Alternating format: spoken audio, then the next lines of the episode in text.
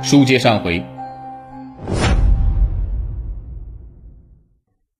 此次作案之前，他们曾经来到费县，选择了县城边缘的霍小刚家里进行盗窃。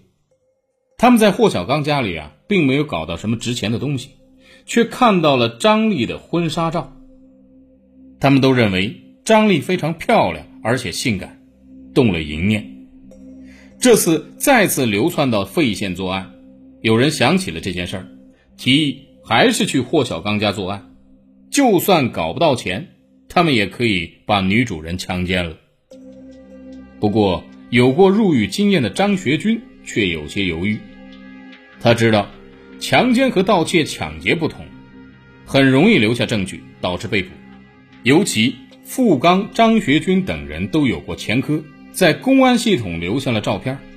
如果女主人被强奸后去报案，很有可能根据照片锁定他们的身份。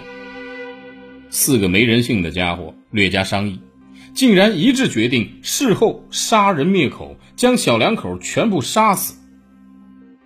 这些人呢，向来都不把人命当做一回事儿，也不把杀人当回事儿。在之前抢劫案件中。他们动不动就对受害人大打出手，下手特别狠毒，把人往死里打呀。他们所受的教育和所处的环境都漠视人命，包括他们自己的性命，更别说别人的命。五月十四日下午，他们从县城打车来到了霍小刚家附近几公里外。霍小刚家在县城的边缘，距离县城和最近的村子呀都有一二公里的距离，位置。比较偏僻。他们下车后啊，就隐藏在三百米外的山洞附近。四个人肆无忌惮地在洞口抽烟，被路过的放牛老汉看到。按照常理来说，他们就应该放弃作案。可是这四个人呢，根本不在乎，继续等到夜晚。翻墙的时候，他们发现霍家装了监控和围墙护栏。他们都是盗窃抢劫的惯犯。随身携带工具，这些难不倒他们。他们用撬棍撬开护栏，翻入了霍家，关闭了监控。霍家小两口并不在家，这群歹徒竟然在家里等了一个多小时啊！直到小两口先后回来。在此期间，这四个家伙毫不慌张，还拿出霍家冰箱里面的饮料、西瓜和雪糕，大吃大喝。家中的小狗啊！发现情况不对，开始大叫。富刚在听到狗叫之后，跑过去将小狗活活砸死，头几乎砸成平面。霍家小夫妻进屋的时候，并没有发现异常。在他们一前一后进屋的时候，四人持匕首等凶器先对付霍小刚。面对多个持凶器的歹徒，霍小刚是措手不及，来不及反抗就被制服了。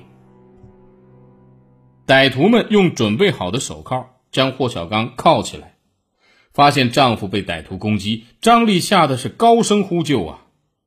可惜呀，因为房屋比较偏僻，根本没人听见。歹徒们迅速制服了张丽，将她带到了旁边的小卧室关押，将霍小刚关在了大卧室。接着，他们向霍小刚逼问了银行卡的密码。霍小刚怕歹徒伤害妻子，决定舍财保命，将密码告诉了歹徒，并苦苦哀求不要伤害他们夫妻。歹徒们为了拿到钱，假装答应。付刚换上了霍小刚的一套衣物，戴上帽子，拿银行卡取出了一万一千元的现金。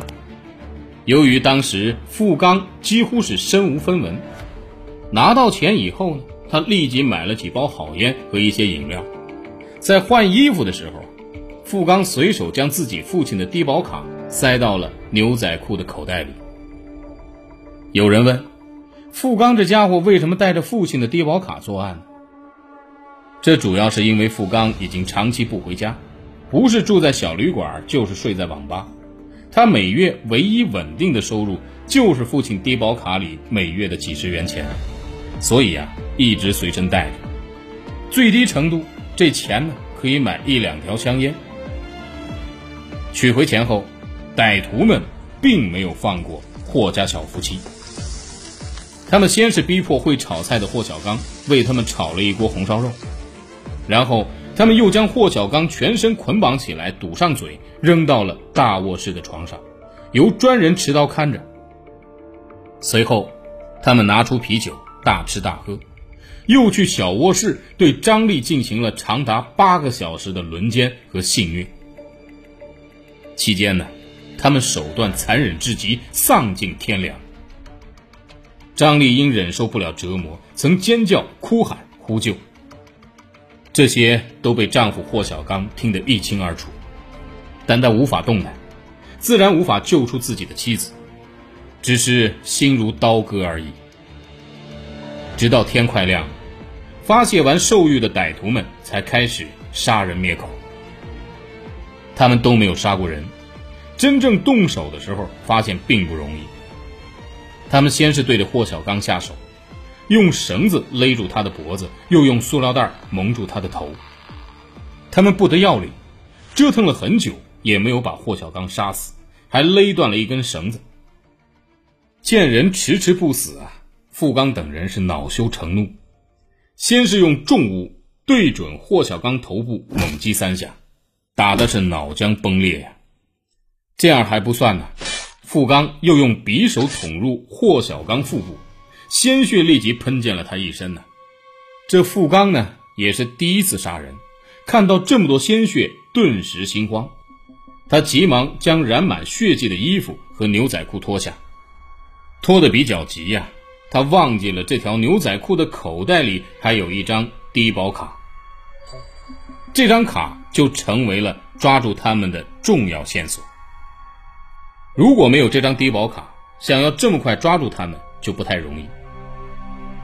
随后，他们又去杀死张丽。张丽被这些人的长时间摧残呢，已经奄奄一息。这伙人有人踩住张丽的手脚，有人则用绳子勒手掐，又将张丽活活的弄死。还是因为第一次杀人，张丽很长时间不断气，歹徒们怕他不是真死。多次用香烟烫她的乳房。第一次烫的时候，已经昏死的张丽身体扭动了几下。富刚他们三个人都坐过牢，有一定的反侦查经验。他们简单清理了现场，尤其将大卧室里面的血迹都清洗了一遍。霍小刚是躺在床上被杀的，他们拿走了染上血迹的褥子和床单。他们本来啊。想将尸体丢入河内，却发现河水不够深，这样的话，尸体怕是立即就会被人发现。于是，他们将尸体丢入山洞，其他的东西放入了三个塑料袋，连同电脑主机一同丢入河内。由于山东警方的高效和专业，这伙恶魔迅速被捕入狱。